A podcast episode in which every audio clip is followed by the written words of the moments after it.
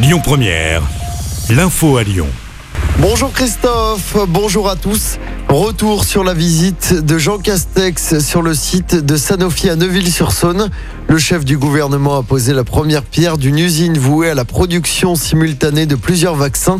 C'est dans ce cadre que Sanofi annonce un investissement très important pour développer la technologie de l'ARN messager. Jean Castex en a donné les contours, on l'écoute. Je ne peux que me réjouir, cher Paul, de l'annonce par Sanofi d'un investissement de 1 milliard et demi d'euros, dont 935 millions entre 2022 et 2026, avec la volonté, cela nous a été rappelé tout à l'heure, de doter la France d'une chaîne de valeur complète et autonome sur cette technologie ARN messager si prometteuse et l'objectif de la France, être dans moins de 10 ans un leader de l'ARN messager. Dans l'actualité locale, une fillette gravement blessée après une chute du deuxième étage d'un immeuble. Ça s'est passé samedi midi dans le quartier des États-Unis, dans le 8e arrondissement de Lyon. La fillette de 7 ans souffre de fractures au bassin et aux jambes.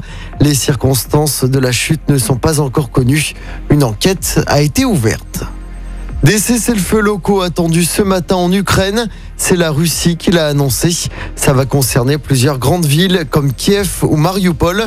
C'est pour permettre la mise en place de couloirs humanitaires et l'évacuation de civils. Une vague rose sur la place Bellecour aujourd'hui à Lyon. C'est dans le cadre de la journée internationale de lutte pour les droits des femmes. L'association lyonnaise Courir pour elle, qui lutte contre les cancers des femmes, organise comme chaque année l'événement Danser pour elle. Ça va se passer de 17h30 à 20h30 avec notamment une Zumba géante. L'unique condition pour y participer est d'être vêtu de rose.